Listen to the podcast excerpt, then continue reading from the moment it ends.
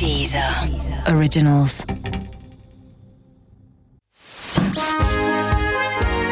Guten Abend, verehrte Zuschauer. Die, die eine Million. I'm pregnant. Möchtest du diese Hose haben? Winter is coming. Das kleine Fernsehballett Say my name. mit Sarah Kuttner und Stefan Niggemeier. Tolle Stimmung hier, das freut mich.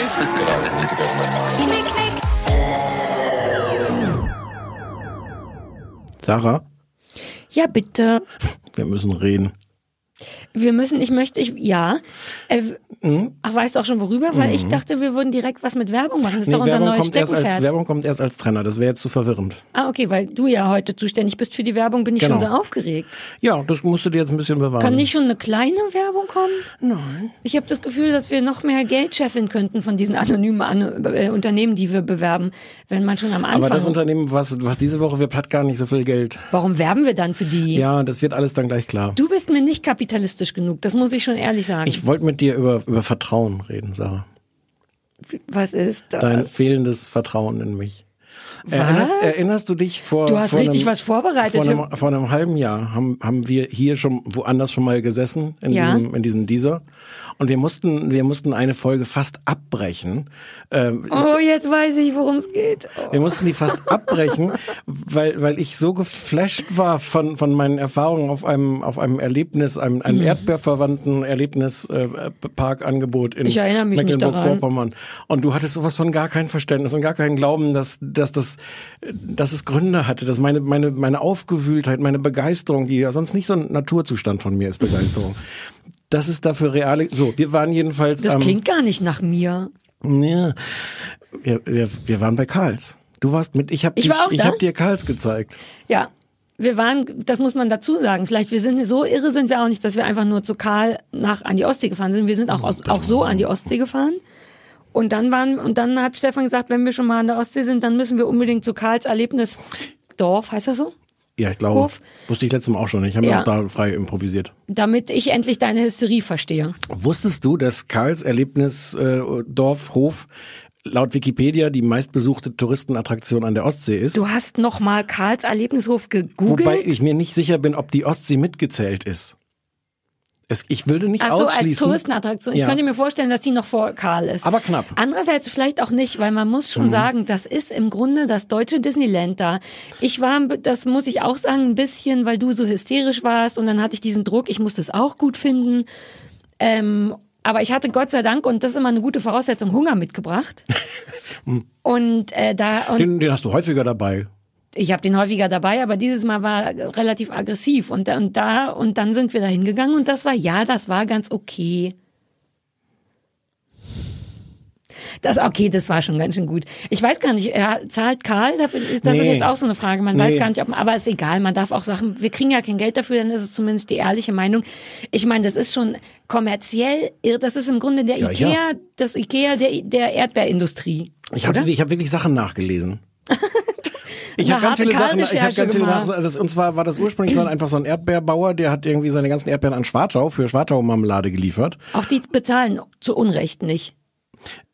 Hier unseren Podcast, weil wir jetzt hier Markennamen rauskloppen, als wenn Ach wir so, Geld oh, kriegen würden. für, für einen be bekannt, mittelbekannten Marmeladenhersteller. Ja. Und nachdem die Mauer gefallen ist, haben die gesagt, ja, war ganz schön, aber wenn wir jetzt noch weiter in den Osten gehen, äh, sind da irgendwie, also in Polen oder so, kriegen wir die Erdbeeren viel billiger. Und dann hat dieser, dieser Karl, der Opa vom jetzigen Karl, also der heißt wirklich, egal, mm, der hat gesagt, dann verkaufe ich halt meine Erdbeeren da am Wie Straßenrand. ungeduldig du bist, als wenn ich Mit schuld, selber, als wenn ich selber. schuld Ich daran wohl werde, dass du dich hier ungeduldig Also wirklich.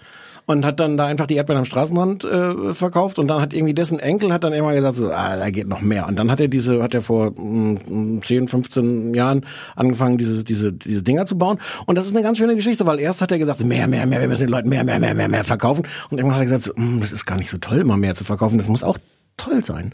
Und dann hat er sich so Marketing-Experten gesucht und dann haben die sich so ein Konzept ausgedacht. Und jetzt ist es nicht nur wahnsinnig viel, der totale, totale Kommerzrausch, sondern es ist irgendwie auch ganz schön.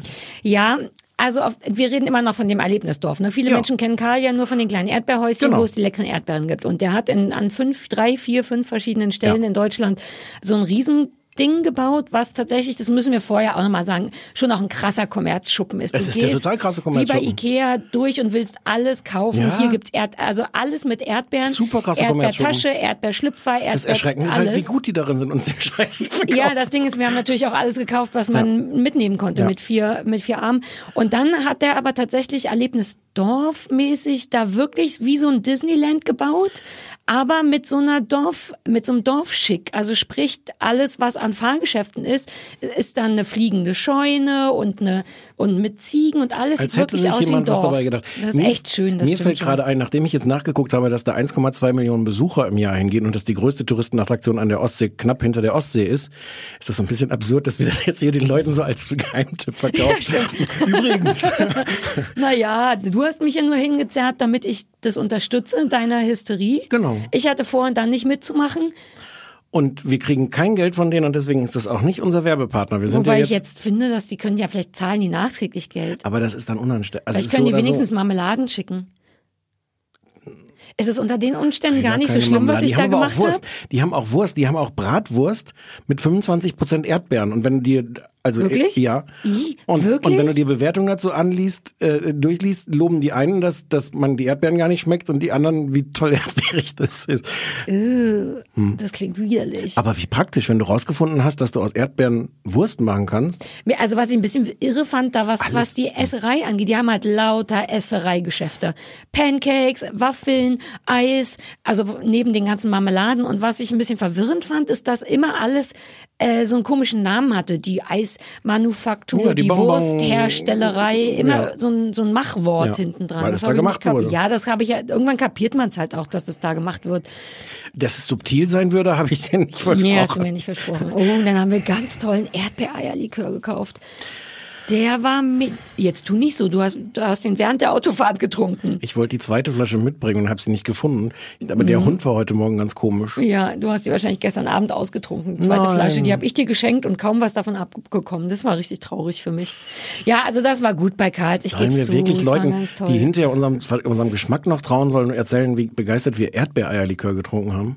War es eigentlich Aber ein Erdbeerlikör? Erdbeerei, war eine Eier Nein, es war ein überhaupt drin? Eierlikör mit Erdbeergeschmack und Okay. genau das war's. Es hatte so eine pinke Bipto Das war besser als die Erdbeerbrause, die wir auch getestet haben. So Ich sind wir nämlich, ich, so sind wir nämlich auch. Wir sagen auch, wenn was nicht so toll war. Und diese Erdbeerbrause war nicht so toll.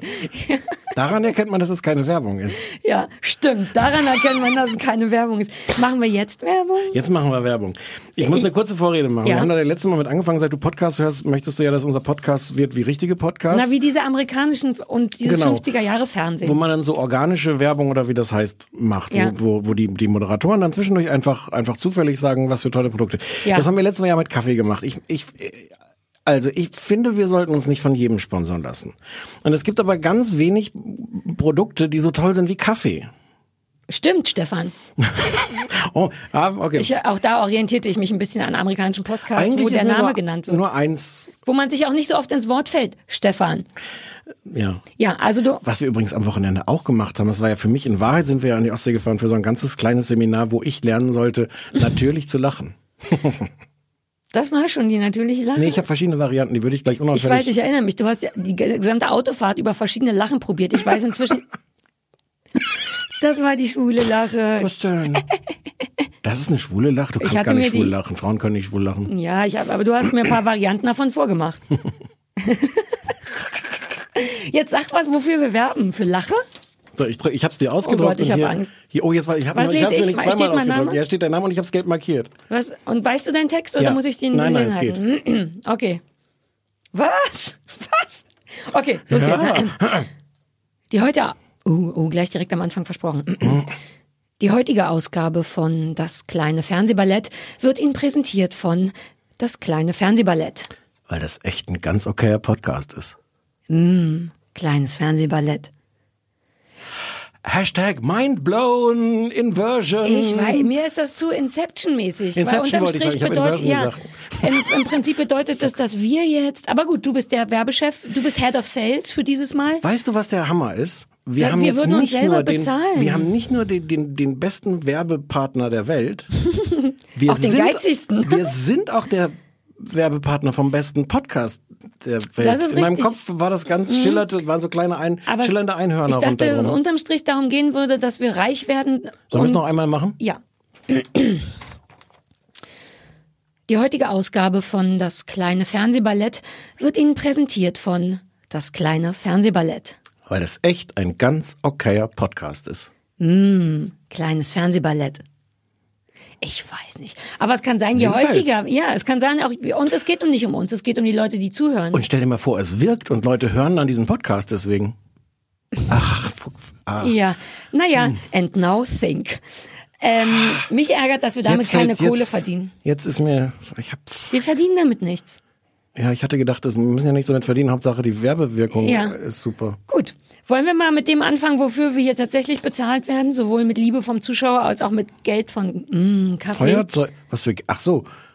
Ja, ja, fangen wir, fangen, fangen, sollen wir sagen, worüber wir reden? Über Fernsehen. Über Fernsehen! Hey, Überraschung! Nach Wir haben 25 heute, Minuten. Aus Versehen haben wir diese Woche, das kann man schon mal vorhersagen, Sachen gesehen, die gar nicht so schlecht waren, was, glaube ich, den durchschnittlichen Zuschauer, äh, Zuhörer ein bisschen enttäuscht, weil die Leute, das liebe ich sehr, ja. uns für Hass mehr lieben als für Sachen, die wir gut finden. Deshalb äh, haben wir jetzt zwei Sachen, die wir, glaube ich, ganz okay fanden. Stefan und reden ja vorher. Ja, auch mal. Du machst jetzt nach immer, wenn ich was sage, die eins von ich denen probiere das, ich probiere so Sachen aus. Ich biete dir und, und, und so Lachen was an. an. Ich werde anfangs einfach komplett zu ignorieren.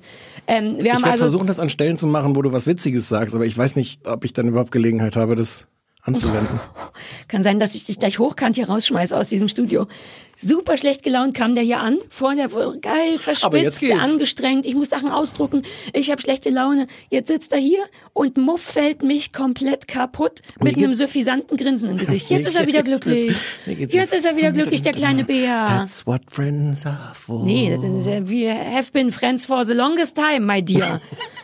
So, was ich sagen wollte ist, es kann sein, dass wir heute aus Versehen Sachen relativ gut finden im Gegensatz zu sonst, weshalb wir aber, um die, um unsere Hardcore-Ultra-Fans nicht zu enttäuschen, einfach noch den Hensler hinten rankloppen.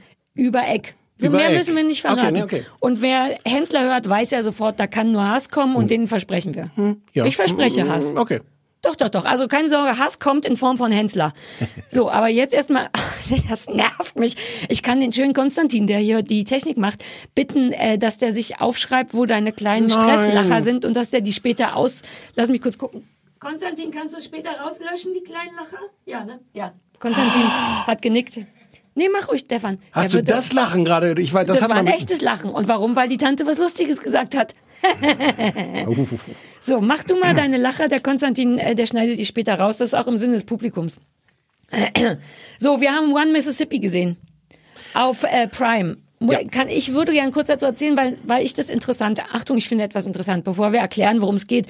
Äh, One Mississippi war schon vor Jahren, vielleicht vor zwei oder so, Teil von so einem irgendwie interessanten, und da kannst du mir gleich helfen, ich weiß gar nicht, wie ich das finde, Projekt von Amazon Prime. Und zwar haben die wie so ein TV-Lab, ähm, das war bei Neo damals so, von so vier oder fünf Serien nur so Piloten online gestellt, die man sich ankicken konnte und danach konnte man so abstimmen, ob man das gut findet und ob dann noch mehr Folgen davon gemacht werden sollen. Und erstmal, ich hatte das in dem Zug, also schon vor Ewigkeiten den Piloten gesehen und habe sogar, was ich nie mache, brav Sachen angeklickt im Sinne von, ja, das hat mir gut gefallen, ähm, äh, bitte produzieren Sie eine ganze Staffel.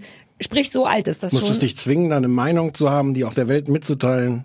Ja, das Oder ist nicht Amazon meine Art. Fall. Das ist nicht meine Art, meine Ja, Meinung. ja. Und ich war dann nicht sicher, ist das eine geile Idee oder ist das eine feige Idee? Im Sinne von, komm, wir gucken, ja, man könnte doch auch einfach mal Mut haben und eine Staffel was produzieren. Oder ist das assi oder toll? So Beides. Also ich, also beides. ja, okay, cool, fair enough. Ja, je nachdem, wie man damit umgeht. Also wenn man einfach sagt, dann hat man die Chance, viel mehr Sachen vielleicht auszuprobieren, als man sonst ausprobieren würde. Ja. Ich fand's auch so ein bisschen mutlos. Erst mal gucken, wenn die Leute es nicht wollen, dann kriegen die das halt nicht. Manchmal braucht's ja zwei Folgen von was, bis man's gut findet.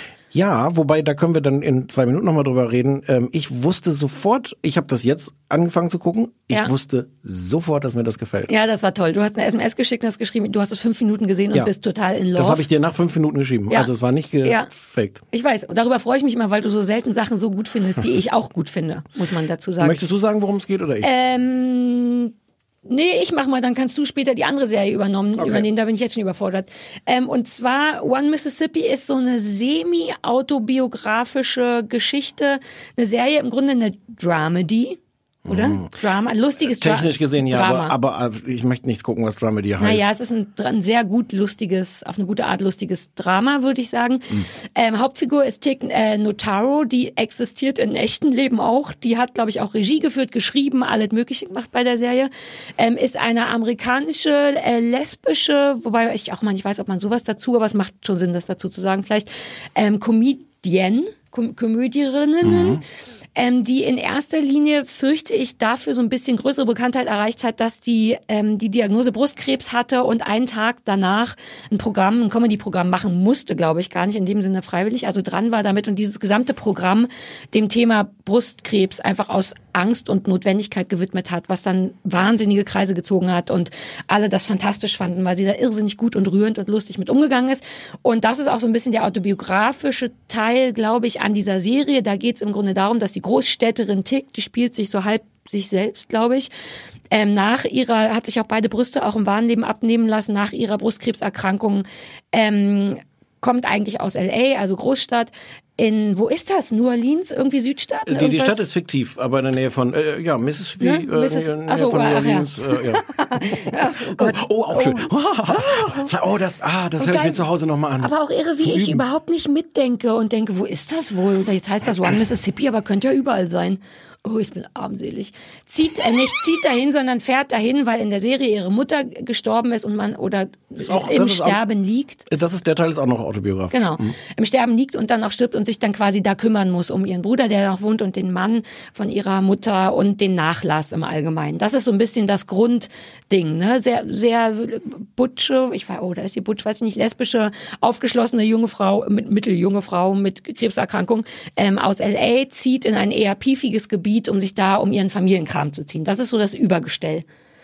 Ja. Du hast es gekickt. Warum hatte ich das nach? Die ist, ach, das vielleicht sagt man das noch dazu. Hat so eine Radiosendung in L.A., die sie dann aus Mississippi, wo immer das ist, ähm, weiter produziert. Das ist dann so weiterführend in der Serie. Warum hatte ich das nach fünf Minuten schon gekriegt? Weil das sofort so einen Humor etablierte. Also es fängt damit an, dass sie im Radiostudio sitzt und ihre Sendung da macht. Und so Mhm. wie sie das erzählt, und sie erzählt die Geschichte, das ist immer, dass sie da Geschichten erzählt und dazu passende Musik spielt. Ja.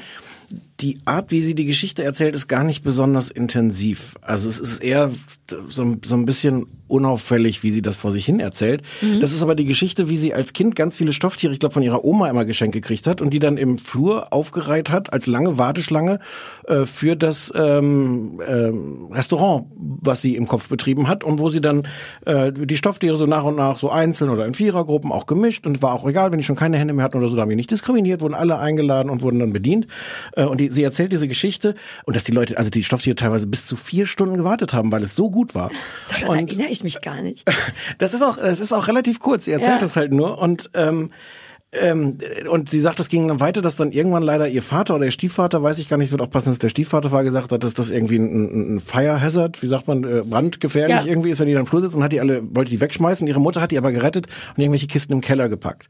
Und sie sagt jetzt, die, die, die Moderatorin, sie sagt in ihrer Radioshow dann, also, wenn das mit meiner Cardio-Karriere hier nichts wird, kann ich immer die, die, äh, die Stofftiere noch aus dem Keller holen und das Restaurant wieder starten. Oh, ich erinnere mich gar Jetzt will ich das direkt nochmal gucken. Das klingt ja zauberhaft. Wieso erinnere ich mich nicht? Und das meine ich, dieses Zauber, das ist Ja. jetzt gar kein Schenkelklopf, aber diesen Nee. kleinen, kleinen Dreh zu sagen, und kann ja jederzeit das Restaurant wieder aufmachen, hatte sofort so eine, da hatte das so eine zauberhafte Zärtlichkeit. Ja.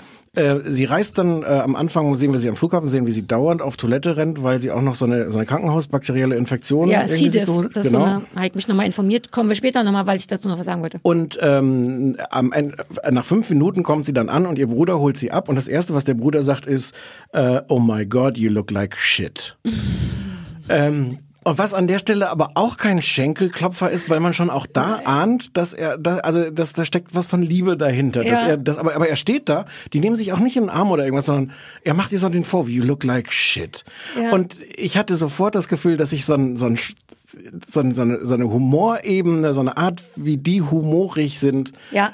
erkannt habe, wo ich dachte, will ich sehen. Ja, das ist so eine Form von Oh, das ist so ein bisschen Mumble-Humor. Gar nicht so, tä, tä, nicht so wie die schlimme. Mumble-Humor. Naja, ich kam von Mumblecore, weil ich das ja so liebe. Warum verteidigst du dich jetzt so. dafür, weil ich gerade so begeistert Ich bin? war nicht sicher, ich kenne dein begeistertes Gesicht kaum noch. Mumble-Humor. Ja, so eine neben so ein nebensächlicher, leiser, dahingeworfener Humor, den ich auch liebe. Es ist tatsächlich zu keinem Zeitpunkt schenkelklopferig. Es ist auch nie so, dass man das Gefühl hat, und jetzt war hier ein Witz, sondern das wird einfach in die Konversation mit eingewoben, so wie ja eh die allerbeste Art von Humor ist. Und ich war jetzt, als ich es nochmal geguckt habe, ich habe jetzt extra nochmal die erste Folge nochmal geguckt, weil ich jetzt auch wissen wollte, was nach diesen fünf Minuten war.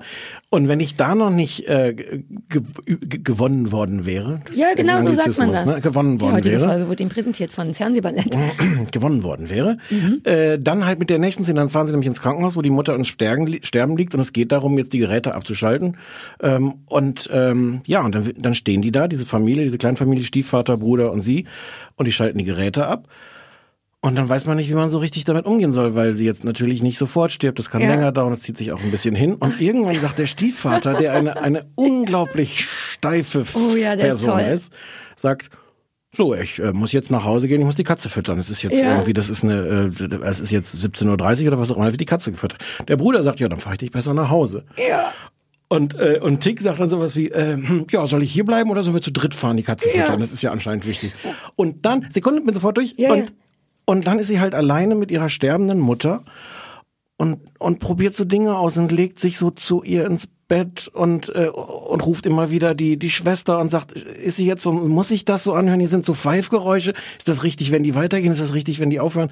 Und da ist alles drin, so eine Unsicherheit, eine furchtbare Mhm. Peinlichkeit, aber auch ganz große Zärtlichkeit und Liebe. Und witzig ist es Ja, auch. aber eben so nebenbei witzig. Ja. Ja, wobei ich kurz sagen wollte, dass du diesen Ich muss die Katze füttern Dialog fast zu lustig dargestellt hast, weil eigentlich ist das Tolle Hm. an dem Vater ja auch, da, der ist natürlich sehr steif, der ist aber vor allem so total gefangen in, dass der nicht so gut Emotionen sagen kann und Das hast du wahrscheinlich jetzt sehr freundlich formuliert. naja, ja. nee, aber das ist es. Im Ja. Grunde flüchtet der so ein bisschen und, und das ist alles ganz unangenehm.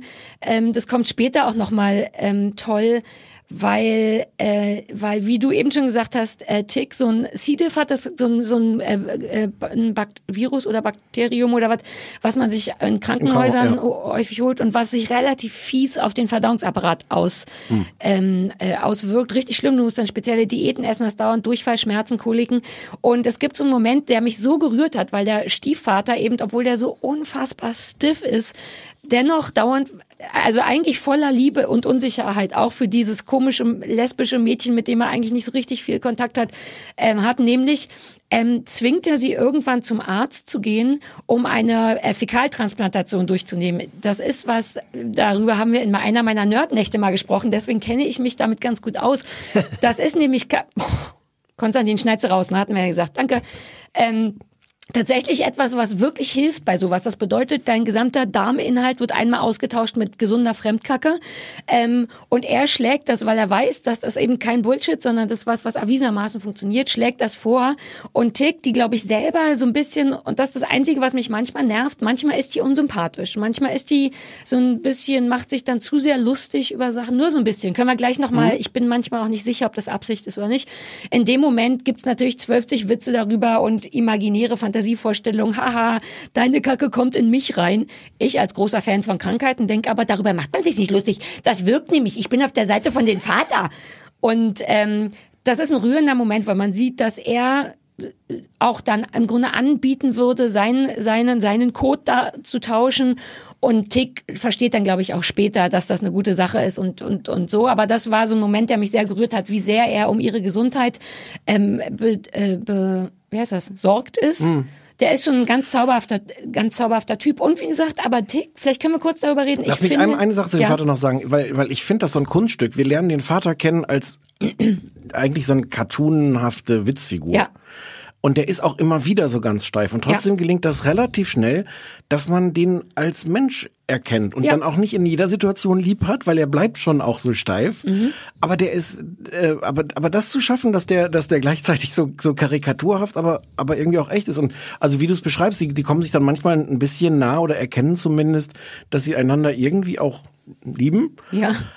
Aber das ist dann auch jetzt da, also sie erkennen das kurz, aber danach ist auch nicht alles besser, weil Nee. danach ist er halt wieder so steif und sie kann auch mit ihm nichts anfangen. Das, also diese Balance und wir, eigentlich, eigentlich ist das alles viel kürzer und leiser, als wir jetzt drüber reden. Ja. Das hast du vorhin auch schon mal gesagt, äh, weil, weil nichts davon ist so in your face oder oder Und das ist ganz toll daran. Ja. Es hat auch so eine Langsamkeit, also oder so eine Unaufgeregtheit im Sinne Ja. von, dass eben nicht dauernd äh, Erregungskurven entstehen, sondern es wird so ganz leise, naja, vielleicht ist Mumble-Humor wirklich ganz gut, vor sich hin erzählt, es berührt einen dauernd, es ärgert einen manchmal, es ist eine schöne Geschichte, wofür ich sehr dankbar bin, ist, dass das Konstrukt eigentlich dazu einlädt, mehr Rabatt zu machen. Ne? Also hier aufgeschlossene lesbische Großstadt, Tante die, die, LA, die, bam, Lesbi bam, die bam. Lesbizität ist, ist im Grunde gar kein Thema, außer dass sie natürlich eine, eine lesbische, also dass sie eine Freundin das hat. wird's, ne, zwischendurch wird's das nochmal, auch später, weil sie dann so verliebt ist in ihre Radioproducerin, die aber hetero ist und weil es auch, Ja. lass mich nur kurz den Gedanken noch zu Ende führen, weil ich weil dieses auf der einen Seite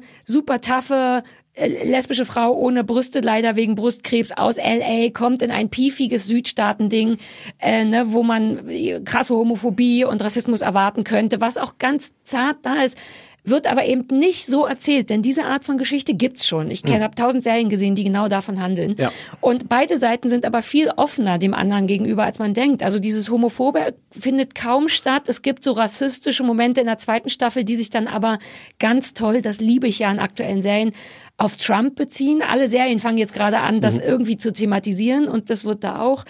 Und ich mag, dass sie das nicht gemacht haben. Das klassische aufgeschlossene Frau kommt im piefigen Südstaaten-Ding nicht an, sondern das ist so, die ist da und alle sind viel aufgeschlossener und netter als Das hat sie, hat sie selber Ja. in einem Interview auch gesagt, dass ihr das wichtig Ach war, so. dass alle, Ah. alle dachten so, aha, naja, da weiß ich ja, was für eine Geschichte kommt. Ach, wirklich? Und, ja, und sie das Ach, genau toll. diese Geschichte nicht erzählen wollte. Ich bin jetzt nicht ganz, ich glaube, ich weiß auch nicht, ob sie selber jetzt aus Mississippi oder ob, ob, ob ihr wahres Leben in, Ja. in Texas, glaube ich, spielt.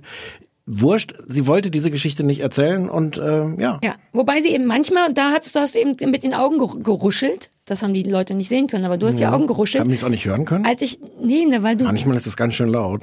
die Augenbrauen, du musst die Au- aufhören, die Augenbrauen zu schneiden. Wenn da mehr Haar wäre, dann könnte man so ein Augenruscheln hören. das wäre toll. Oh, okay, ja. Lass das mal wachsen. Ich finde die manchmal unsympathisch. Ganz bisschen. Da habe ich nicht mit den Augen geruschelt. Doch, ich glaube. Nicht? Da wollte ich nur widersprechen. Nee, weiß ich Ja, gar ja, nicht. ja, deswegen ja. Weil ich bin manchmal nicht sicher, ob das aus Versehen, manchmal passieren so Sachen aus Versehen. Der Macher denkt, ist doch nicht unsympathisch. Oder manchmal werden Sachen so gemacht. Also diese C-Diff-Fäkaltransplantationsgeschichte, da dachte ich kurz schon, ja, jetzt ist aber auch gut, haha, das ist witzig, der Papa hat dich doch lieb, sei doch mal lieb. Da war die mir ein bisschen unsympathisch. Aber also ich weiß jetzt nicht, ob das Konzept ist. Mir ist es nicht so aufgefallen. Ich hätte aber auch umgekehrt nicht gedacht, dass sie sympathisch sein soll, weil ja, das sie ist ja meine Frage, genau. Ich finde sie von Anfang an spröde. Mega, habe ich so auf, guck mal, das erste Wort auf meinen, Oh, auf meinen okay. Notizen ist sprödetick. Und das, ist natürlich ja auch toll. nur halb halb sympathisch. Und Ja, ich das finde auch da übrigens lustig. Das will ich jetzt nicht so viel spoilern, wobei es auch fast egal ist. Ja. Am Anfang, äh, also ihre, ihre, ihre Freundin, die aus LA dann auch irgendwann kommt Ja. und die das Gegenteil von spröde ist, um das mal so zu Ja, ich finde die am Anfang wahnsinnig angenehm als Kontrast zu der spröden und halt eben nicht immer sympathischen. Das Nee, dann ändert gut. Sich Ich- vielleicht später ein bisschen. Ja, aber dann ist, weil manchmal weiß man den Unterschied nicht zwischen, ist das, ist die mit Absicht ein bisschen anstrengend oder nicht? Aber wir gehen davon aus, dass ja. Kleiner Fun Fact. Ich weiß nicht, ob du Hm. den wusstest. Also erstens glaube ich, dass viele Leute die erste Staffel schon gesehen haben, weil die eine ganze Weile auf, die erste gesehen. ja, auf Prime, ähm, zu haben ist. Jetzt haben wir das als Anlass genommen, weil die zweite Staffel gestartet ist, die auch ganz hübsch ist. Ich, die erste weiß ich kaum noch, die zweite ist jetzt ganz niedlich. Äh, ähm, Fun Fact, die ist ja die Radioproducerin von ihr. Einer, die ist doch schon in der ersten Staffel, ne? Die, ja. das ist im wahren Leben ihre Frau. Love, Love. Was ein bisschen lustig ist, weil in der zweiten Staffel habe ich jetzt auch nur vier Folgen gesehen. Das so ein bisschen, da spoilert man glaube ich nicht zu viel. Eins der Hauptthemen ist, dass Tick schon, das ist sie vielleicht glaube ich schon am Ende der ersten Staffel auch so ein bisschen verknallt ist in die. Ja, ja, das ja, fängt ja, genau. an. Die aber relativ straight ist und da auch nicht so viel rauszuholen ist. Und das ist ein bisschen toll, weil im wahren Leben sind die inzwischen verheiratet, haben sich aber zu einem Zeitpunkt getroffen, wo die Stephanie heißt die im wahren Leben auch dachte, sie wäre oder war es oder was auch immer, war, wäre hetero Mhm. und dann quasi durch Tick Notaro im wahren Leben gemerkt hat, Ich mache oh mir, Gott, ich ich mach liebe mir kurz. Notizen für meine Serie Lebenshilfe mit Sarah Kuttner. Ja, bitte? Lebensweisheiten in Ja, dem was Fall. war- ist meine Le- Aus lesbischen Frauen ist nicht so viel rauszuholen.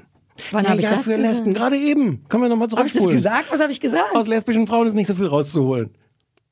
Das habe ich gesagt. in welchem bezogen, Zusammenhang? Sag bezogen mir. auf Tick, weil Tick in sie verliebt ist. Nicht aus lesbischen. Aus, Aus- hetero, auch ich hab's auch genau Nee, falsch rum ja, erzählt. siehste. Aus Sag heterosexuellen mal, wie du Frauen mir ist nichts Fake News, Alter, dass du Fuck. diese Übermedienseite Das macht ja machen gar keinen darfst. Sinn. Ich, ich schreibe einen Artikel für deine Seite, wie du mich ge... Aus heterosexuellen, aber da macht's Nee, aus da ist auch... das gleich nochmal nach. Jetzt Ich- hast du mich, jetzt hast du alles kaputt gemacht. Ich habe einen Double Fun Fact noch zum zum äh, Ja. während wir uns dem Abschluss dieses Blogs vielleicht nähern. Äh, einer der Executive Producer ist Louis C.K. Der bekannte Ja. amerikanische Ja, Stand-up-Komiker. Stefan. das ist der erste Fact. Der Double Fun Fact ist, dass äh, das Tick später gesagt hat, der hat weder mitgeschrieben noch mitproduziert. Und sie ist eigentlich auch sehr sauer, äh, dass Louis C.K. da irgendwie auftaucht und die haben sich irgendwie zerstritten und sowas. Oh. Ähm, und wer weiß, was da wirklich war. Ich finde, es hilft trotzdem, dass der Name draufsteht, weil ich finde, es hat mit, äh, ob er da jetzt mitgewirkt hat oder nicht, es hat so eine Art von diesem, diesem besonderen Louis C.K. Humor. Hat eine CK-igkeit. Hat eine CK-Igkeit und ob die jetzt direkt übertragen wurde Aber oder versehentlich ist Wo, dann wo auch fast steht, als egal. was taucht der auf? Executive Producer, der steht da gleich irgendwie im. Vielleicht einfach als so Berühmtmacher, weil das war ja so ein bisschen der Deal bei diesem Programm, was sie, dieses Brustkrebsprogramm, Ja, was sie gemacht hat, das fand er so toll, dass er sie gefragt hat, ob er das Vielleicht auch- aufzeichnen, veröffentlichen darf. Ja. Und dann kam es auch als Tonträger raus. Ich dachte, die wären dicke. Naja. Das sind die definitiv nicht mehr. Aber ich Oh. Jetzt finde muss es. ich sie drauf ansprechen. Ich, ja, eben. Ich, ich finde aber es hilft trotzdem, Louis C.K.-Fans zu sagen, ernsthaft, guckt euch das mal Ich an, habe das weil gar nicht gesehen. Mir wäre es gar nicht aufgefallen, weil so Ich oft ihr Name da überrascht, auf. dass du das nicht Ja, guck- ihr Name ist mir aufgefallen. Ja. Ich wollte noch am Ende eine Empfehlung ausgeben, weil es gibt eine richtig schöne Doku über Tick Notaro und diese Stephanie und auch deren Liebesgeschichte, die wirklich unfassbar rührend ist, die verwirrenderweise nicht auf Prime läuft, sondern auf Netflix. Die Mhm. heißt Tick, die kann man sich angucken, weil es eben, glaube ich, gar nicht so sehr, also auch um ihre Brustkrebserkrankung und dieses berühmte ähm, Comedy-Programm geht, sondern eben auch von diesen beiden Mädchen erzählt wird, die sich erzählen, wie die sich jetzt ineinander verliebt haben und dass das gar nicht geplant war. Es ist wahnsinnig romantisch und lustig und sehr, sehr rührend vor allem. ich finde, da wäre jetzt noch interessant, ob du es ähnlich siehst. Ich, ich, es ist bei mir ein bisschen in derselben Schublade wie Please Like Me.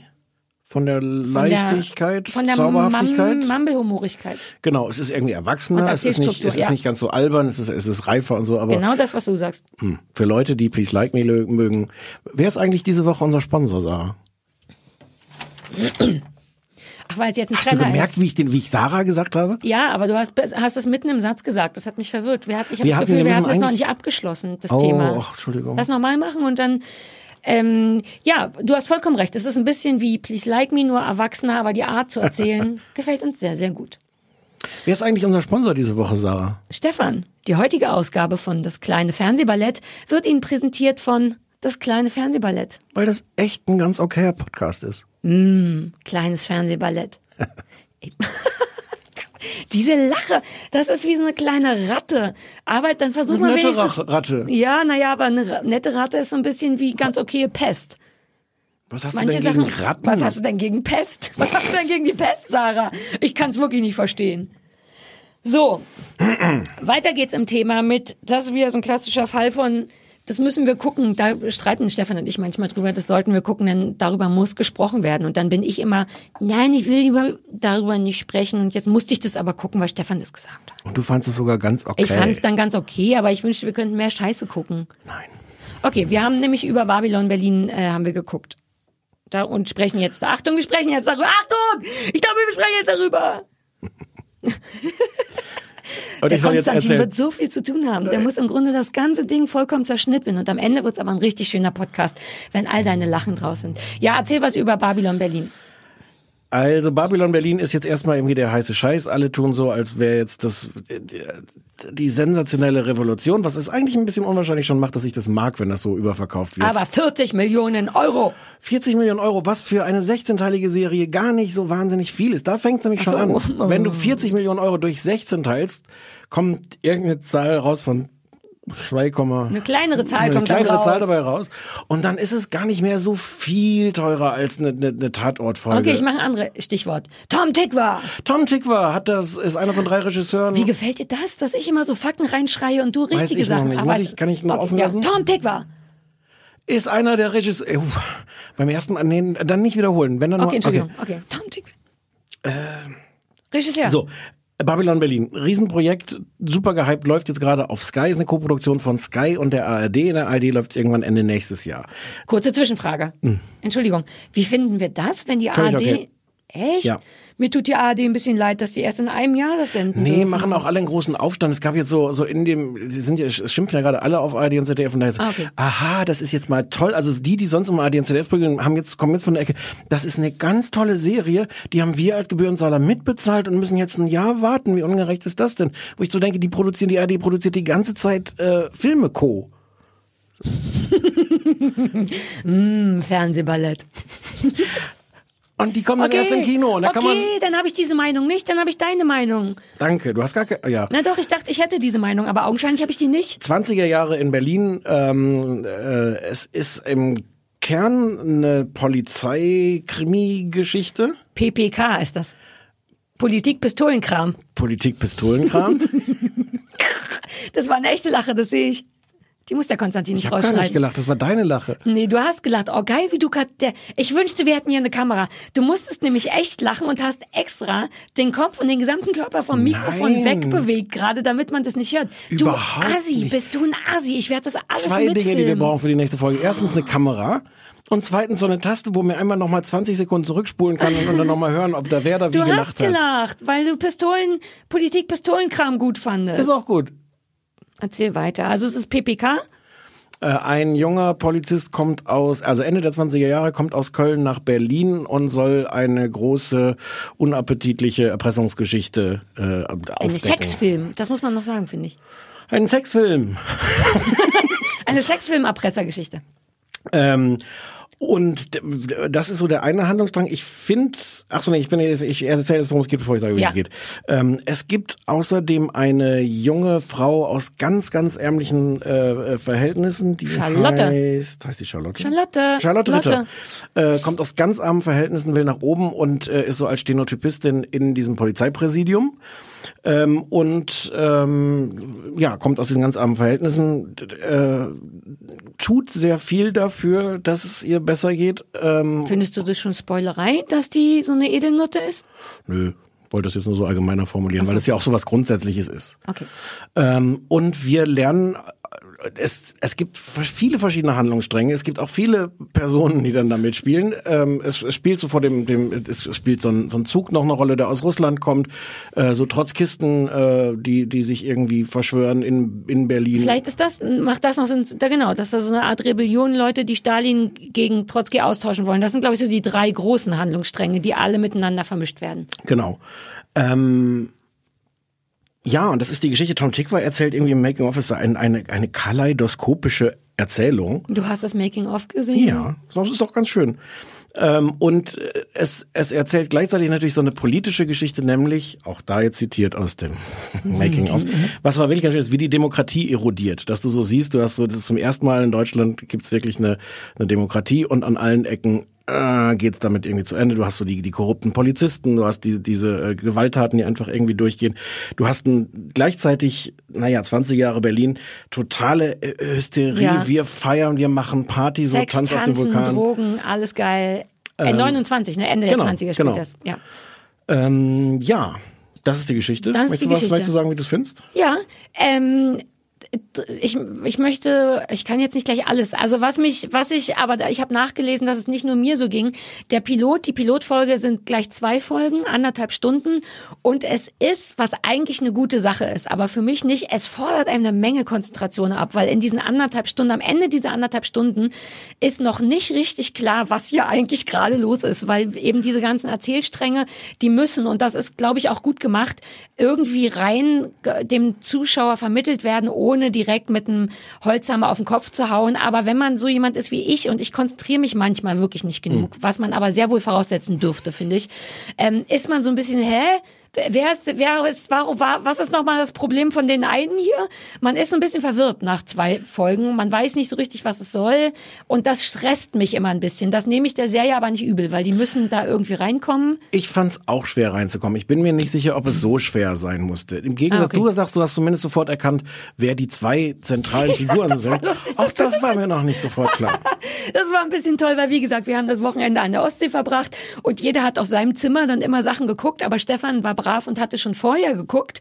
Ich habe erst an dem Wochenende zugegebenermaßen angefangen zu gucken und wir trafen uns auf dem Parkplatz und ich meinte so, ich habe jetzt die erste Folge geguckt und, und Stefan meinte, ich wusste ganz lange nicht, wer die Hauptfiguren sind und ich meinte, hä, na der Polizist und die Frau. Ja, ja. Na, das war kurz lustig, weil, weil du tatsächlich darunter ein bisschen littest. Ich litte, ich litte darunter. Littete. Ich fand es, ähm, ich fand es unnötig. Ja, weiß ich nicht, ob Mhm. unnötig. Vielleicht hast du recht. Vielleicht muss man es auch so machen, weil die Alternative wäre wär Holzhammer. ja, vielleicht. Übererzählung, furchtbar. Ähm, aber es ist, es gibt, hm. also zum einen möchte ich sagen, dass Andreas Kilp, der große Filmkritiker der, der, der FAZ, auch sogar geschrieben hat, der hat eine totale Hymne auf diese Serie geschrieben, räumte aber ein, dass es schwer ist, reinzukommen. Und Ah, er okay. sagt, und das fand ich ganz interessant, er sagt, aber irgendwann gibt es diesen Punkt, wo das kippt und dann ist man drin. Und das stimmt. Also mir ist Mhm. es beides so gegangen, schwer reinzukommen und dann drin zu sein. Ähm, das eine, womit ich mich nachhaltig schwer tue, und das ist irgendwie aber das, das Erzählprinzip, ähm, wir sehen ganz oft Leute, die wir nicht kennen, die Sachen machen, die wir nicht verstehen. So ist das Leben. Sobald ich vor die Tür gehe, ist das so. Richtig? Teilweise auch in beim Zuhause. Aber dafür geht man ja manchmal in so Kinos rein, damit es da anders ist, als sonst könnte Ach man ja so. vorm Kino bleiben. ja, Wenn aber du das, mhm. einfach, und das, und das ist eine Form von, also das, das ist die Kehrseite davon, dass sie diesen Krimi auch nicht wirklich als Krimi erzählen. So, ja, du weißt, ein paar Sachen sind klar, du weißt, wie die, du, du kapierst relativ schnell, wie die, wie die Polizisten ticken, auch so ein paar von Mhm. den Verbrechern. Aber ich finde, es gibt ganz viele Figuren, wo man sehr lange nicht weiß, Wer sind die? Was tun die? Warum tun die das? Was ist die, dieser Zug aus Russland?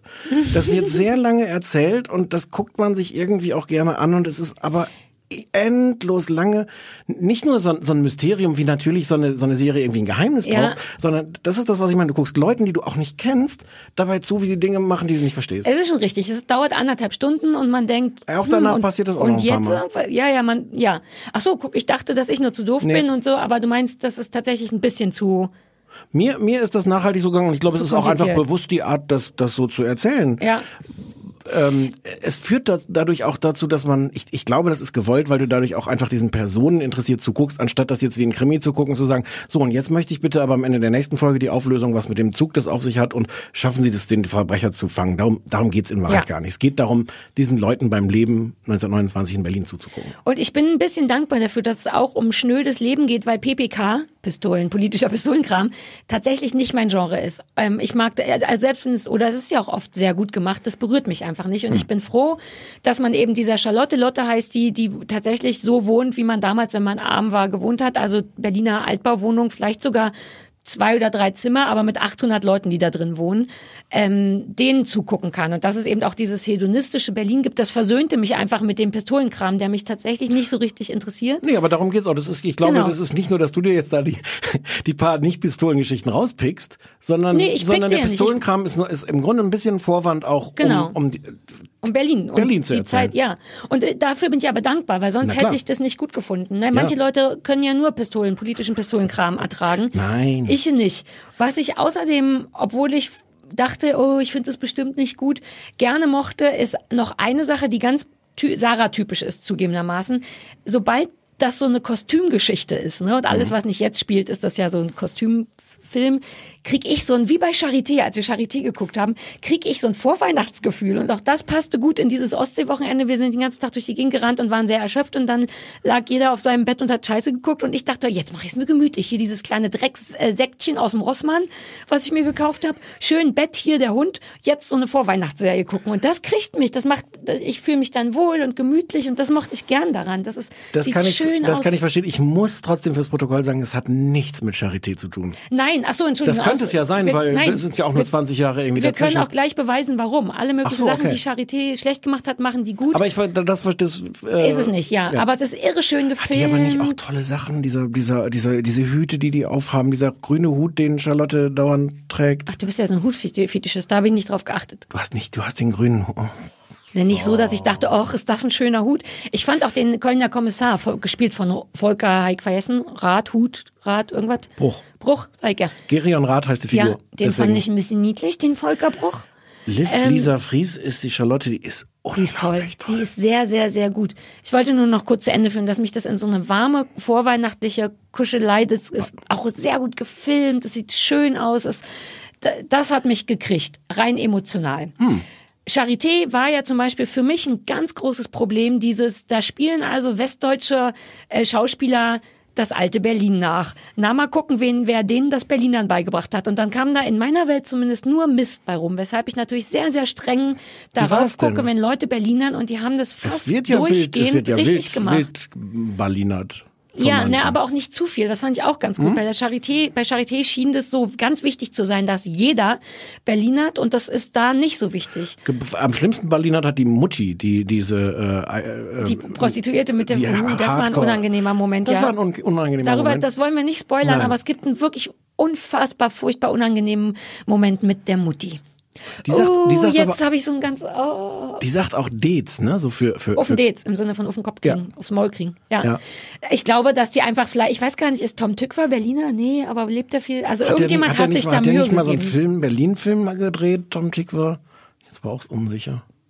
Diese Lola Rent-Sache, ist das von dir? War das in Berlin? Ach, was weiß ich. Natürlich, diese Lola Nein, das Rent-Sache. weiß ich nicht. Ich, ist mir doch Rent-Sache, egal. Ja. Aber ich habe das Gefühl, da hat sich jemand Mühe gegeben. Oh Gott, wir haben, ähm, ja. Ganz viel an allen Stellen. haben Nee, aber auch mit den Berlinern. Ja. Das ist mir wichtig und das haben die gut gemacht. Aber, Mhm. Achtung, es kommt ein Aber. Es gibt einen Moment in der dritten Folge, glaube ich, wo der übrigens äh, Heroin- oder drogenabhängige, waldtraumatisierte Kölner Kommissar in eine Apotheke geht, um sich Nachschub zu holen. Und dieser Apotheker ist ein Kölner in Berlin, der einen tatsächlich glaube ich, nicht besonders guten. Ich glaube, da haben die aus Versehen einen Berliner Schauspieler genommen, der einen Kölner spielen sollte.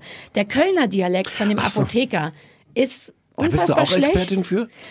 Na, ich habe auch jahrelang in Köln gelebt, wegen Ah, ja. Viva. Und das war, der war auf jeden Fall sehr bemüht. Da dachte ich kurz, nein, das gefällt mir nicht. Ähm, und eine Sache, ich, dann wäre ich fertig mit meiner Meinung fast. Oh, ähm, Ich habe noch so viel. ich auch, aber wir haben nicht mehr so viel? Zeit. Okay. Ich wollte nur sagen, was mich von Anfang an genervt hat, ist des Deutschen Angst vor Mumblecore. Die haben jeden Fick nachchronisiert, nachsynchronisiert. Und das machten Deutsche, glaube ich, eh immer oder so. Und oft nicht so gut. Wenn du, finde ich, merkst, dass die Stimme, obwohl es der, der gleiche Schauspieler ist, nicht richtig auf die Tonspur passt. Oder wie das heißt.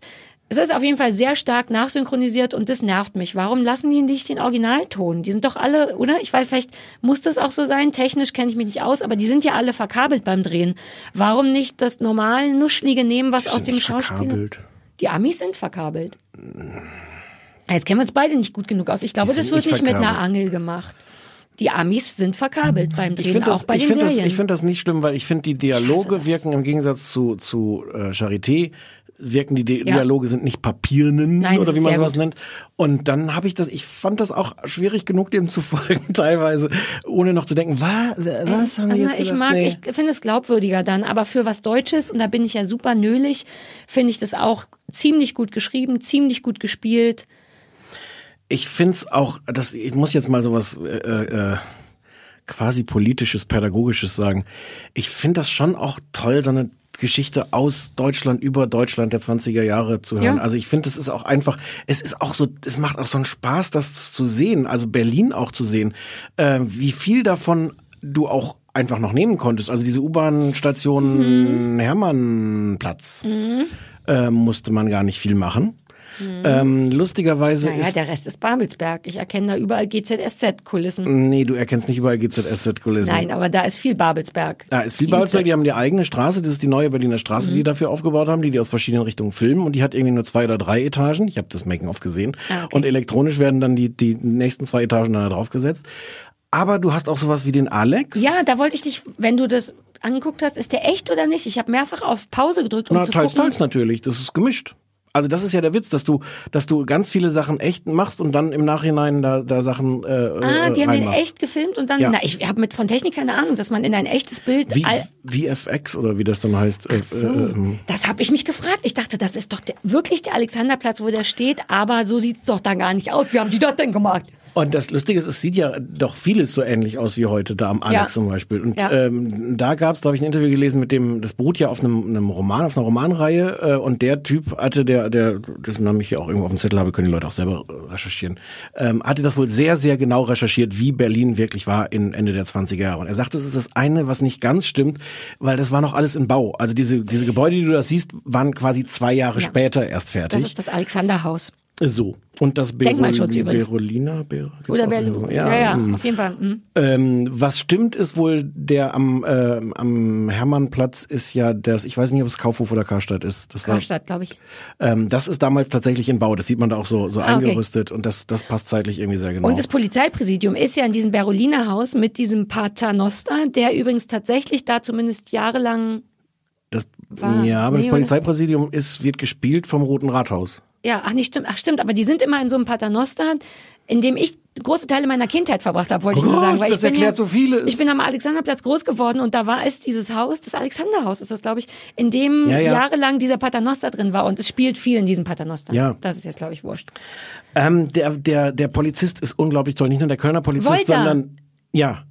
Das war der, von dem ich dir erzählen, wir können ja immer nicht privat darüber reden. Den finde ich ganz toll. Unfassbar toll. Ja. Und ich habe ich hab am Anfang so ein bisschen gedacht, ob der vielleicht zu toll ist, weil man, der sieht so sehr aus wie solche Korrupten. Ja. Ein bisschen gutes Herz, nicht wirklich nur ein ganz Ja, kleines aber der bisschen. hat mehr gutes Herz. Was? Der hat doch mehr gutes Herz. Naja, der ist vor allem aber, aber ein ganz kor korrupter, ekliger. Du hast die vierte Folge nicht Nee, gesehen. ich habe nur drei gesehen. Ach so, uh. Dann aber guck der ich die ist, nicht mehr. Der ist fast perf der ist fast so perfekt, dass ich dachte so, äh, wie, wie kann das sein? Warum nehmen die jetzt jemanden, der, der so, der, der, der ist der fantastisch. ist super.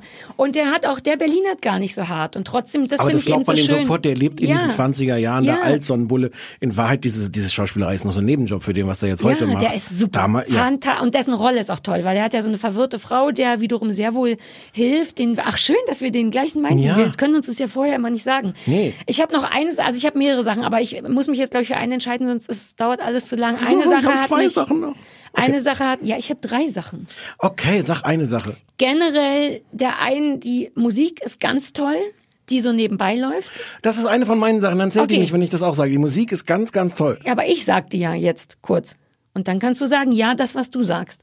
Die Musik ist generell ganz toll, aber was mich vollkommen, ich war über- richtig verwirrt davon gekriegt hat, ist am Ende von der Doppelfolge dieser merkwürdige Rave-ähnliche Auftritt von der Frau mit dem Schnurrbart, die steht auf der Bühne, tanzt, äh, angeblich ist, ist das der Admiralspalast oder was es sein soll, was es Nee, das ist das Mocha FT, das gab's wirklich.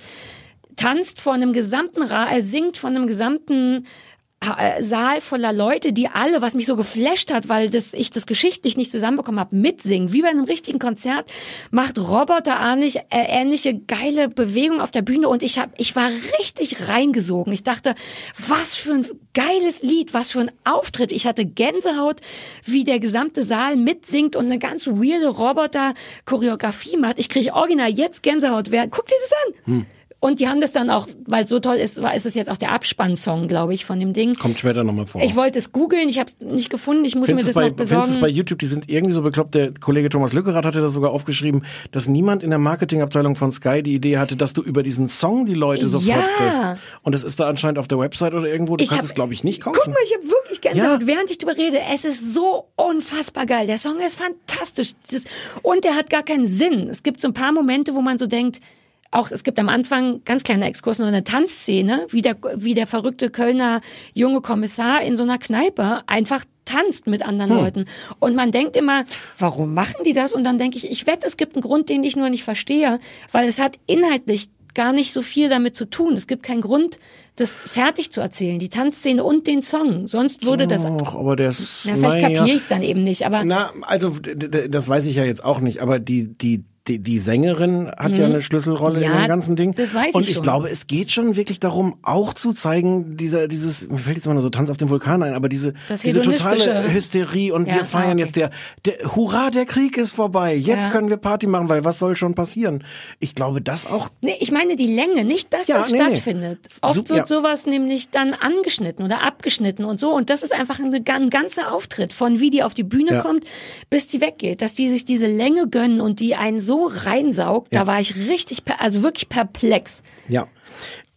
Dann ist das eine, was ich dann erzählen möchte, das ist auch was mit Musik. Ja. Ähm, ich weiß nicht, ob du das auch schon gesagt, ob das in der, in der dritten Folge ist. Es gibt eine Szene, die ist auch, äh, steht so komisch für sich alleine. Äh, ein Polizist, der nur so eine Nebenrolle äh, am Anfang zumindest ist, so ein kleiner, unauffälliger Schüchterner, der irgendwie der zu Hause Praktikant ist. ist der doch, glaube ich, oder? da ist der Praktikant, Ja. fährt nach Hause zu seinen Eltern und wird dann, wacht dann auf, weil das Radio läuft. Och, ganz vergessen. Ja, die Taub, taubstummen Eltern, ne? Genau, die, die, die, die Eltern sind, sind gehörlos und er kommt rein so, Mensch, was ist das hier so laut und, und äh, also natürlich jetzt dann alles in, in Gebärdensprache und dann so, äh, war das Radio an und setzt auch Junge, setz dich doch zu uns und erzähl uns, er sagt, ja, war so ein politisches Programm, erzähl uns doch, was kommt. Und dann ist aber die, der politische Teil schon vorbei und es fängt Musik an, Gustav Mahler ähm, und ich war der Welt abhanden gekommen. Und also zum einen hat mich diese Musik Ja. wirk, wirklich reingesogen. Die, ist, die bleibt dann später noch drunter liegen. Unter den, den nächsten Szenen ist dann so ein Mhm. bisschen so eine Montage. Ähm, aber es fängt auch damit an, wie dieser, dieser junge Polizist dann seinen Eltern das erzählt, so jetzt kommt Musik. Ja. Und jetzt singt eine Frau. Und dann, dann gestikuliert er noch dieses, ich war der Welt abhanden gekommen, was im Grunde nur so drei so Gesten sind. Ja. Ich habe auch da jetzt noch keine Ahnung, ist das eine, ist das eine Schlüsselszene? Werden, en- also ich glaube, es gibt zwei Möglichkeiten. Entweder dieser junge Praktikant hat noch eine riesige Rolle später oder der stirbt in der ich schon. übernächsten Folge. Oder dritte Variante, keins von beiden, sie wollten einfach diese Szene Aber zeigen. es ist genau das, was ich eben meinte. Es gibt immer wieder Szenen, die eine solche Länge, scheiß auf Intensität, sondern Länge haben, vermeintlich egaler Kram, der so lang ist, dass man sich die ganze Zeit fragt, warum? Genau, ist das eine Schlüsselszene, ja oder nein? Wie das mit dem Tanzen am Anfang. Warum Ja. musst du sehen, wie der stundenlang da tanzt? Aber es ist super. Wobei das auch sehr lustig war, weil er so ein bisschen genervt war, dass er seinen Eltern jetzt Ja. die Musik übersetzen muss. Also hat er so ein Dirigentenzeichen gemacht und meinte, nee, Ja, ist eine Musik. Musik, so. Und dann meinte der Vater aber, ja, aber wird gesungen? Und er meinte, ja. Und er meinte, na dann bitte. Ja. Sagt der Vater zu dem Sohn und dann muss er eben das übersetzen. und Das so eingeführt mit dieser Genervtheit hast Ja. du dann diesen sehr, ähm, na, kitschig ist das falsche Wort, aber schon irgendwie, Berührend ist das Ja. einfach, ist nicht kitschig. Also lass uns zusammenfassen. Ich, ganz, die machen ganz, ganz viel richtig. Ich bin von der Geschichte noch nicht ganz überzeugt. Mir ist das zu viel PPK, aber das ist ja nicht schlimm. Ähm, aber den Rest machen die gerade wirklich für eine deutsche Serie super. Gut Und den- spielen ist auch schlecht für die Deutschen. Und ich finde, man kann, vielleicht braucht's das auch. Ich finde, man kann sich den ganzen Teil weglassen. Also Sky vermarktet das so als die erste deutsche Serie mit internationalem Format oder sowas. Ja, wenn's das ist, ich weiß nicht, ob es das wirklich ist. Es Lass ist die wurscht, das Dinger. ist schön. Das Doch. ist gut gemacht, es ist toll, dass es diese deutsche Geschichte erzählt Ja. und dass sie das so gut machen. Und aber wer, sag mal, Sarah. Ich finde, wir müssen es nicht anmoderieren. So. Das kann einfach so kommen, wie auf so einen Knopfdruck. Also uns hat es sehr gut gefallen. Ja. Die heutige Ausgabe von Das kleine Fernsehballett wird Ihnen präsentiert von Das kleine Fernsehballett. Weil das echt ein ganz okayer Podcast ist. Kleines Fernsehballett. Wir haben kaum noch Zeit eigentlich. Ich dachte, wir haben bis, bis voll. nee, bis Viertel vor. Nein, bis voll. Nein, wirklich nicht. Machst du schon wieder nur Quatsch Nein. und hoffst es? Nein, bis, wir sind jetzt eine Stunde on air. Kann Konstantin mal eben kurz sagen, ob das stimmt? Dreiviertelstunde, ne? 56, 56 Minuten dann ist mehr eine. Stunde ja, doch, anstatt eine. Dreiviertelstunde. Aber ist nicht so Ist aber schlimm. wurscht, wir haben ja nicht mehr so viel. Nee, vor allem haben wir keinerlei Inhalt, wir haben nur noch Emotionen. Naja. Wir wollten, äh, weil das jetzt am Sonntag lief, am Sonntag läuft ja immer, was mich traurig macht, Grill den Hensler, weil es könnte auch Promi Shopping Queen kommen. Und äh, ich habe das nie gesehen, einmal reingesehen, fand es total zum Kotzen, äh, weil der Hensler mir auf den Sack geht. Das ist jetzt aber am heutigen, letzten, vergangenen Sonntag ersetzt worden, weil der Hensler, glaube ich, weißt du da Inhalte, was, keinen Bock mehr hatte. Nee, weil der zu ProSieben gegangen ist. Ach so, oh. Also vielleicht hat er keinen Bock mehr, vielleicht hat er auch einfach mehr Geld bekommen. Und deswegen gibt's nicht mehr Grill den Hensler, sondern Grill den Profi. Das ist jetzt der Anlass, warum wir darüber sprechen. Und wir dachten, wir gucken uns das mal an, äh, wo dann einfach vollkommen belanglose Profiköche gegrillt werden und nicht mehr der Hensler. Ähm, das haben wir geguckt und das war erwartungsgemäß öde, weil vielleicht muss man sagen, so furchtbar der Hensler ist mit seiner Ich muss immer der Beste sein Mentalität, fehlt der dem Programm auf einmal, denn die anderen, weißt du, was ich meine? Man guckt es und möchte wenigstens den Hensler hassen, der Breakdance auf den Tisch macht und ficken Scheiße, hier, ich hab mich geschnitten macht, auf einmal ist der weg und dann ist es nur noch langweilig. Ja, ich weiß gar nicht, ob es jetzt wirklich an dem lag, dass er nicht dabei war. Ich muss jetzt mal, hast du die, die Finger abreib? Natürlich, aber da habe ich, da war ich unemotional. Ich habe wie Warst oft du ich mir schon? Wie hart das war. Der hat sich der der der Ali äh, Güngörmüs, ich wollte den Namen extra lernen vorher, damit ich ihn jetzt nicht so angestrengt ablesen muss. Der Profi, der der gegrillt werden musste? äh, hat wollte eigentlich Kartoffelpüree machen, hatte dann aber keine Zeit und hat stattdessen Rösti gemacht und hat dann Kartoffeln gerieben und dann war die Reibe wohl blöd und hat sich von zwei Fingern so ganz wie es, die haben das später auch nochmal in Großaufnahme gezeigt, ganz fies so vorne die Haut abge, abgeschubbert. Ja, aber sorry, das passiert mir jeden zweiten Tag, wenn ich koche. Ich, ich, also teilweise funktioniert's gar nicht mehr, weil ich so harte Hornhaut an diesen Fingern habe, Hm. was ich schon Fingerscheiben in meinen Gurkensalat reingemacht habe. naja, also auch niedlich, wie dich das noch kriegt. Ja, dann hat er sich halt Ich dachte, das hätte dich gekriegt. Nein, das war für mich langweilig. Das war amateurhaft. Eine amateurhafte Verletzung hat er da abgeliefert. Ich habe äh, ach, ich habe mir doch einige Sachen aufgeschrieben, die haben alle nichts mit Steffen Hensler zu tun. Nö, ist ja nicht so schlimm. Das war ja der Grund. Ruth Moschner. Du fandest die so gut. Du hast gesagt, du Nein! Du hast vorher, bevor wir das gesehen haben, zu mir gesagt, ähm, du kannst ja den Hensler hassen, umso mehr kann ich dann Ruth Moschner gut finden. Nein! Umso mehr kann ich Ruth Moschner hassen. Ach so, weil ich habe mich schon gefragt, warum? Weil ich, Nein! ich möchte, bevor du loslegst und ich gleich mitmache, möchte ich dazu sagen, dass ich Ruth Moschner aus irgendeinem Grund wahnsinnig lieb finde. Ich glaube, okay. die ist ein Ja, wirklich guter ja, Mensch, ja, aber deren Art zu moderieren, die handwerklich, glaube ich, auch klar geht, ist, also die ist leider wahnsinnig unwitzig. Das hat mich am meisten geärgert. Und es, ist, es liegt nicht daran, dass sie es nicht versucht. Es ist die Kombination aus Unwitzigkeit und totaler Hysterie. Die redet ja auch die ganze Zeit mit so. Ich habe mir, ich habe, ich kann das gar nicht nachgucken, als ob sie nachmachen, als ob sie so Polyp, Polypen hätte und beim Reden und Lachen einatmet sich das unter Lachen, Lachen. Ich red, ich red wirr. Echt? So habe ich ist so, die gar nicht oh, wahrgenommen. das ist sensationell. Ich kann das, kann So das ich die ganz gar schlecht. nicht wahrgenommen. Ganz. Ich fand und sie dann, fast zu professionell im Sinne von, die hat es einfach schon zu lange gemacht. Nein, die haben sich ewig drüber kaputt gelacht. Sie hat wirklich gegrunzt vor Lachen, weil irgendjemand gesagt hat, ich habe eine Zutat, er wollte sagen, nicht erschmeckt, hat aber gesagt, nicht erschmocken. Und erschmocken! Sie hat anmoderiert, die Jury, die unter anderem aus Gerhard Retter besteht, die aktuelle Retter-Vorhersage. Ja, Und stimmt. hier kommt, er hat den Kallmund noch nie zu voll genommen. Ja, aber das schreibt dir jemand. Das, Das ist ist wahrscheinlich der, ich wollte gerade sagen, das ist vermutlich, was Mickey Beisenherz beruflich macht.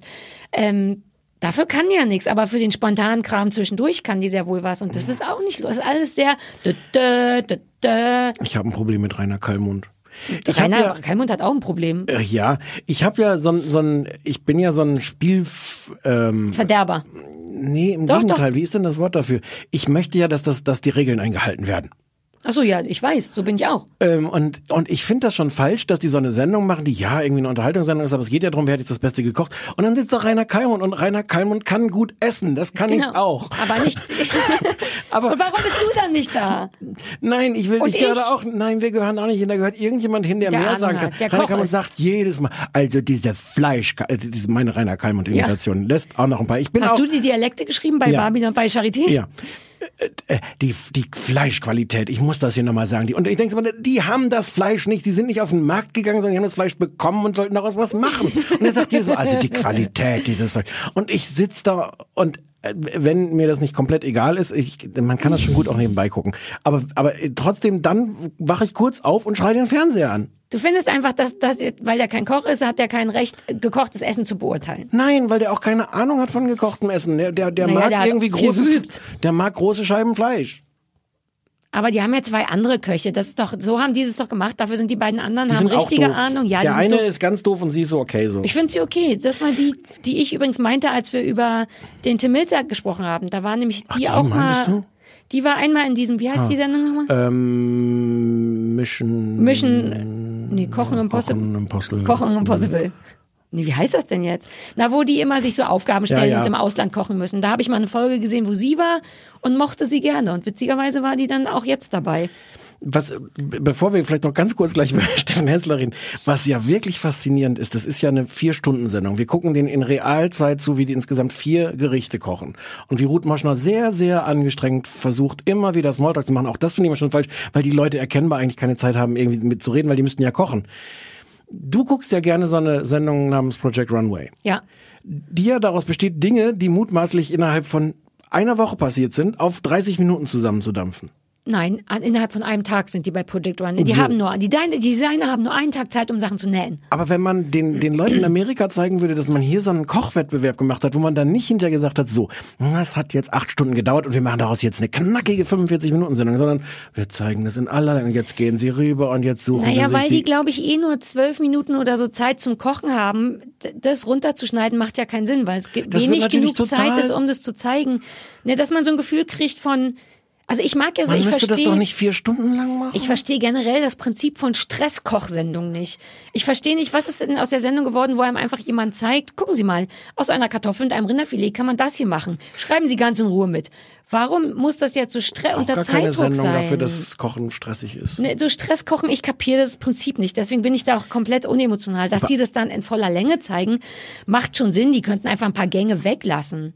Na, aber stattdessen gibt's ja immer noch mehr, damit es, damit sie auf vier Stunden kommen, werden zwischendurch noch kleine Spiele und Gurken werden um die Wette geschnitten. Und Ja, oh, es ist wirklich ein Haufen Mist. Und mir fehlte der Hensler, weil den kann man wenigstens scheiße finden. So muss sich all der Hass auf einmal auf die, auf die ein bisschen unschuldige Ruth Moschner äh, projizieren und auf den türkischen Chef, der die ganze Zeit Ficky-Ficky-Witze gemacht weißt du, hat. was das Problem mit Zeit. Steffen Hensler ist?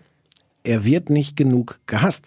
Das ist mir unverständlich. Weil, folgendes, meine These, ich habe nämlich Schlag den Hensler geguckt, was jetzt die Nachfolgesendung von Schlag Ja, den Raab ist. das wusste ich mit gar Steffen nicht. Hensler. Wo ja. er ist der Raab. Die Er Leute der Raab. müssen Steffen Hensler schlagen. Genau. Das könnte ich beruflich machen. Wenn es dafür Geld gäbe. Die Lache lassen wir drin, Konstantini, war echt. ja? Genau, also schlag den Hensler. Genau. Ähm, ich habe die erste, die erste Folge lief jetzt vor zwei Wochen oder sowas. Die Leute haben sich alle aufgeregt, wie langweilig das war. Ich fand das gar nicht so langweilig, was daran liegen kann, dass der Kandidat war zwar langweilig, sah aber niedlich dabei aus. Insofern fand ich das okay. ähm, Super professionell zugesehen hast du. ich wusste ja nicht, dass wir darüber reden würden. Da kann ich, dann kann ich dann gucken, kannst wie du ich Leute will. sehr wohl niedlich finden. So. Richtig. Ähm, das Problem an der Sendung war, dass bei Raab lebte das davon, dass alle Zuschauer, äh, äh, Saalpublikum, Elton oder wer immer das früher moderiert hat, vergessen. Das war, glaube ich, immer Elton. Nee, Oppenhövel. Und Steven Gätchen. Wie gut dir Namen einfallen, wenn ich mit dem Finger auf dich Ja, ja, zeige. ja. Ähm, und niemand wollte, dass Raab gewinnt, weil Raab Ja. in seinem Ehrgeiz so unsympathisch war. Und eigentlich bringt Hensler die, Ver die Veranlagung dafür. So, ja, ich ja, ja. gerade sagen, du das wolltest ist doch die sagen. perfekten Voraussetzungen. Der ist doch der neue Raab, sollte man meinen. Der ist auch von seinem verbissenen Ehrgeiz perfekt dafür. Das Studio ist aber voll von Steffen Hensler-Fans, die auch immer, wenn jemand da ein Mikro ins Gesicht gedrückt bekommt, so was Nein. sagt wie, ja, ich habe den schon live in, in Köln und in der Berlin. Nein! Ja. Das macht ja gar keinen Sinn. Und das deswegen ist die, ganze, ist die ganze Dynamik von dieser Sendung kaputt, weil die Leute dem die sind Hensler gegen die den armen, gegen das arme Bärchenkandidat, sind die denn? Ja, ist falsch. Aber die, das kann doch nicht sein, Und- dass nur du und ich den Hensler doof finden. Der Ich finde ihn ja gar nicht so doof. Naja, dann musst du dich jetzt auch nicht wundern, dann bist du einer von den Leuten im Publikum, die sagen, ich finde ihn eigentlich ganz nett, ich denke, ich drück dem die Daumen. Und ich sag dir mal eins, ich kann nicht den ganzen Hass stemmen, den der Steffen Hensler Warum verdient hätte. Ich gebe mir große Mühe. Ich arbeite dran, aber ich bin auch nur 1,60 mit zugegebenermaßen 56 Kilo. Ähm, und das ist eine ganze Menge Holz. Ja, das, ja. Und ich kann, ich gebe alles tatsächlich. Ich finde ihn anstrengend. Ich finde scheiße, wie geil der sich selber findet. Ich glaube, der kann gut kochen. Ja, aber dann, dann lieber nicht, dann lieber verhungern als Steffen Hensler. Ist so. Die heutige Ausgabe von das kleine Oh, Hausaufgaben. Egal. Die heutige Ausgabe von äh die heutige Ausgabe von Jetzt noch mal einmal mit Konzentration. Wie ist es für uns alle sechste ja, Stunde? ja, wobei, dann lass uns jetzt noch schnell die Hausaufgaben machen, dann wäre es Ja. wenigstens richtig. Ich habe eine Hausaufgabe Das kommt zum Schluss noch mal die- Ja, deswegen da kann ich dann können Ah. wir nämlich in der Vergangenheitsform das sagen. Ja, ich hatte nur die Hausaufgabe vergessen. So, jetzt müssen wir schnell machen. Die Hausaufgabe, die ich mir für dich ausgedacht habe. Du hast Glück gehabt, glaube ich, weil es war fast Schraubensägen irgendwas geworden, so eine Doku Heimwerker-Soap. Hättest du glaube ich kacke, oder? Mhm. Sag mal, sag mal weiter. Ich weiß, das, was du jetzt gucken musst, ist auf Arte. Allein das ist doch schon geil auf Arte. Am Mittwoch, also morgen in der Welt des Podcasts, von 17.35 bis 18.35 eine Dokumentation Mythos Wolfskind, Mogli und die wilden Kinder. Und es geht darum, ob es tatsächlich Menschenkinder gibt, die von Tieren auferzogen worden sind. Auferzogen. Äh, du weißt schon, ob Wolfskinder nur ein Mythos sind oder eben nicht. Das ist ein klassischer Fall von mich interessiert auch, das. Haben die dich auch als Wolfskind aufgezogen? Ich möchte nicht mehr mit dir sprechen. Bitte guck das, weil ich bin zu faul, das zu gucken, wüsste aber gerne tatsächlich, ob das stimmt oder nicht. Okay. Meine Hausaufgabe für dich ist die Sendung, weiß nicht, ob du davon gehört hast, Schraubensägen siegen auf Kabel 1 ab, Nein, äh, das wirklich. ab morgen, Das nee, also Montag, gestern in dieser Podcast-Welt. Ich schwöre, du hast es wirklich aufgeschrieben. Ich schwöre, es gab einen Moment, als ich vor der Fernsehzeitung saß, wo ich dachte, oh, ich wette, jetzt sucht er sich das für mich auch aus. Und dann haben wir wieder so einen Moment von gleicher Hausaufgabe füreinander. Ach Mist. Es ist aber auch deine Sendung. Oh, wie gut wir uns kennen. es ist aber auch deine Sendung und nicht meine Ja, Sendung. genau. Schraubensägen singen. Oh, ist das toll. So. Die heutige Ausgabe von Das kleine Fernsehballett wurde Ihnen präsentiert von Das kleine Fernsehballett. Weil das echt ein ganz okayer Podcast ist. Kleines Fernsehballett. Ich bin nicht. Also ich möchte nächstes Mal wieder ein Produkt, wo die Chancen bestehen, dass wir damit reich werden. Und das hier war so ein bisschen in eine richtige, aber auch in eine falsche Richtung gedacht. Ich sehe uns jetzt nicht reich werden, indem wir uns selber präsentieren. Aber gut, wir sind ja noch in der Werbeübungsphase. Das ist die Werbeübungsphase noch, ne? Die W- Ja. WÜV. WÜV. WÜV.